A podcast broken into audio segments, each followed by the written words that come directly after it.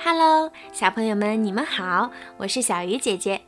今天呀，小鱼姐姐要给你们讲的故事名字叫做《天上的帆船》。伊莎贝尔和尼古拉在沙滩上散步，他们随意地穿过一个又一个沙丘。看，尼古拉，有一艘破得不成形的帆船。我看这船还能用。来，我们一起把它拔出来。轮子应该是和这块木头接在一起。尼古拉，我觉得这艘船看起来有点古怪。沙丘上吹起了一阵阵海风，船帆被风吹得鼓鼓的，船居然慢慢的在沙滩上滑行起来。你看那儿，伊莎贝尔喊。我叫西多尼，是一只受伤的鹤。我的肩膀被子弹打伤了，不能像从前那样在天上飞翔了。海风越来越猛烈，帆船划得越来越快。这时，天上来了一群鹤，帆船慢慢的离开了地面，在空中飞了起来。快上来！尼古拉和伊莎贝尔伸出双手。于是，西多尼跟着他们一起飞上了天空。一只有着巨大翅膀的鹤向帆船飞来，它的名字叫古斯。古斯扯着嗓子喊：“你们既然救了西多尼，那就再多做些好事吧！从我这里望过去，还有很多和西多尼一样无法在天空飞翔的鹤。我们是不是也应该帮助他们？”尼古拉问。“当然。”伊莎贝尔说：“让古斯为我们带路。”帆船飞着飞着，来到了另一片沙滩的上空。一群野蛮的男孩正在追打一个女孩。他们用石头扔她，西多尼喊了起来：“这样会打伤她的，说不定正好就打伤她的肩膀。”快上来！伊莎贝尔把手伸向女孩。我们的船一定会保护你的。小女孩被拉上了船，她叫埃卢伊斯。从广阔的天空俯视下去，大地一望无际。远远的，伊莎贝尔和尼古拉望见一群男人正在劳动，在他们当中有几个又瘦又小的男孩也挥动着锄头。其中的一个男孩，他实在太瘦弱了。看上去连举起锄头的力气都没有。帆船几乎擦着地面飞驰而过。伊莎贝尔、尼古拉和艾路伊斯把筋疲力尽的男孩拉进船里。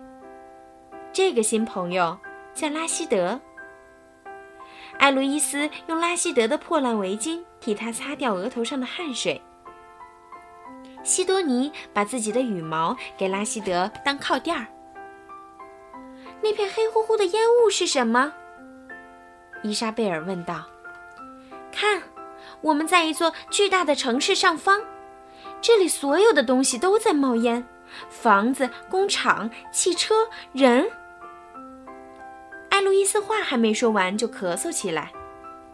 拉希德和尼古拉也捂着鼻子，不停地咳嗽，连西多尼也不例外。伊莎贝尔生气地喊。那些人难道没看见那个男孩吗？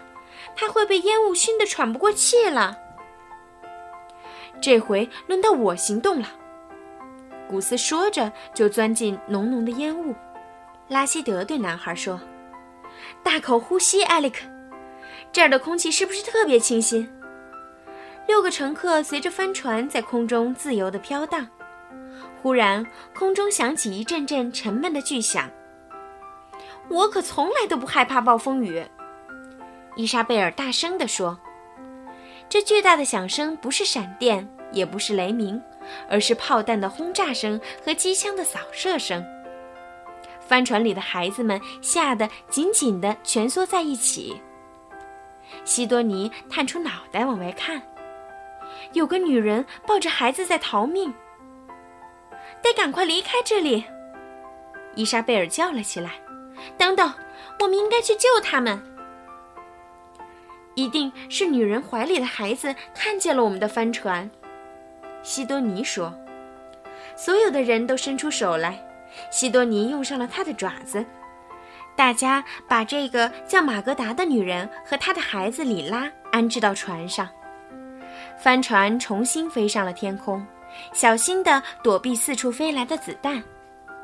可是船身被打破了，船帆也破了好几个洞，帆船摇摇晃晃的失去了方向，重新又来到了海滩。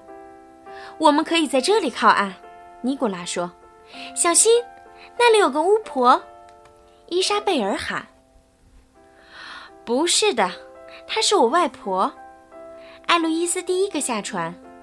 外婆在这里卖鱼，大家都认识她。所有的人一起动手，把船身翻了过来，让马格达和里拉休息。伊莎贝尔和艾里克取下船帆，做成了吊床。拉希德搬来了木柴给大家生火。尼古拉拆下帆船的一个轮子当晾衣架，西多尼和古斯则把另外一个轮子做成他们的鸟巢。艾路伊斯和外婆一起给大家做饭吃。外婆做的鱼汤鲜美无比，她还在鱼汤里加了一条会飞的鱼，好让西多尼的翅膀早点好起来。真希望你们能在我这儿多待些时间。外婆说：“可是我们都还有各自的家人。”尼古拉回答：“还有朋友。”拉希德补充：“而且我们还有很多重要的旅行。”就在这时，拉希德指着海滩上一栋废弃的木屋：“用那些木板，我们也许可以做一艘比现在还大三倍又会飞的帆船。”外婆兴奋地站起来。拉希德说的对，我去把我的旧床单、旧裙子和旧手帕都找出来。我要给你们缝一张世界上最大、最美丽的船帆。这个时候，西多尼慢慢地飞向空中。哇，我又能飞起来了！谁想骑到我的背上来？明天黎明时分，我们就出发。尼古拉说。坐着我们的帆船，飞向广阔无际的天空。好了，小朋友，今天的故事就讲到这儿啦。如果你们喜欢小鱼姐姐讲故事，记得让你们的爸爸妈妈把我的故事分享给更多的小朋友。好啦，晚安。